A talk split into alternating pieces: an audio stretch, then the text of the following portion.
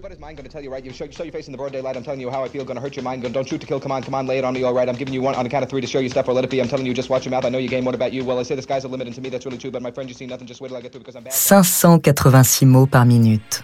L'homme que vous venez d'entendre se nomme John Mochita et il a été flashé à 586 mots par minute.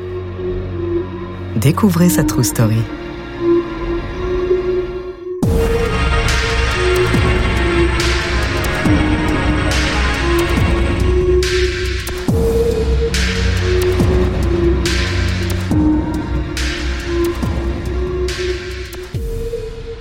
L'histoire de John Mochita commence à Uniondale, petite ville de l'État de New York à la fin des années 70. Le bruit court que 2000 dollars seront versés à une association contre la paralysie cérébrale si quelqu'un enregistre un record dans le Guinness Book. John Mochita a 12 ans et il décide de relever le défi. Il passe en revue la liste des records du livre, avaler des voitures, sauter dans le vide, jongler. Finalement, il trouve un record qu'il estime être à sa portée. Durant des semaines, il s'enferme dans sa chambre jusqu'à 20 heures par jour et s'entraîne à réciter en entier le soliloque To be or not to be de Hamlet.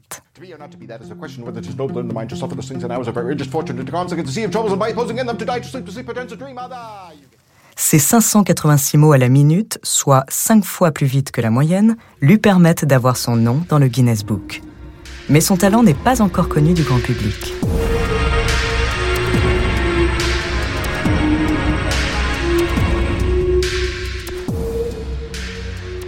Ce n'est qu'une dizaine d'années plus tard, dans une soirée mondaine de Los Angeles, qu'il va être repéré.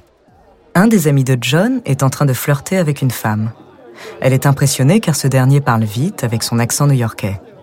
Il lui répond Vous n'avez encore rien vu et appelle John qui s'empresse de faire une démonstration.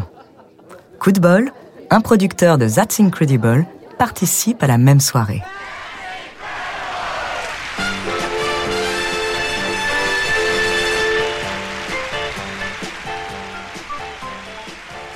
Cette émission de télé américaine, équivalent de notre incroyable talent, présente des gens hors normes ou des faits incroyables.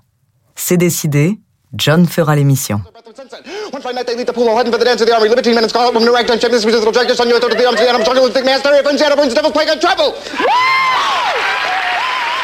John Mochita assure le show.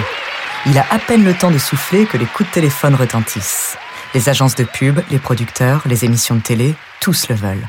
C'est le début de la carrière de John Mochita dans le showbiz. Et le début des surnoms. Motor Mouse, Mighty Mouse, The Micro Machine Man. Son premier succès, la pub FedEx Express en 1981.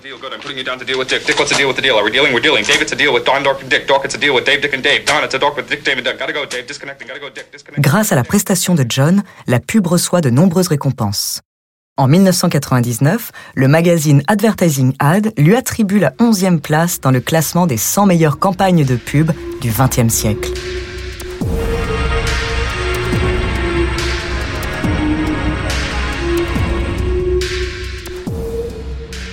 Outre FedEx, Mochita a participé à plus de 750 publicités à la télévision et à la radio pour des sociétés comme la Northwest Airlines, Olympus, Burger King, HBO et Micro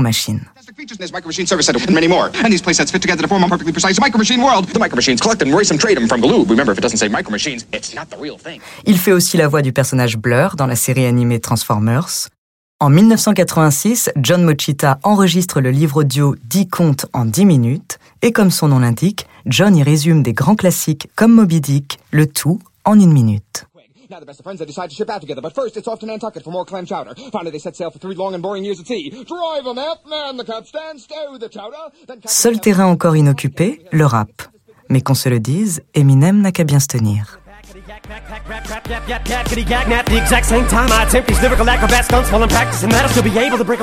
John a été détrôné à deux reprises par Stephen Winmore en 1990 avec 637 mots par minute, puis Sean Shannon en 1995 avec 655 mots par minute.